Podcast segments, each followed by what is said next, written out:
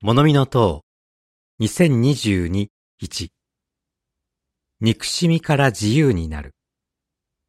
憎しみは世界の至るところで見られます。差別、嫌がらせ、誹謗中傷、暴力など、いろいろな形で現れます。この世界から憎しみはいつかなくなるのでしょうか物見の塔のこの号では、憎しみの連鎖を断ち切るのに聖書がどのように役立つかを取り上げます。また、憎しみが完全になくなるという聖書の素晴らしい約束についても考えます。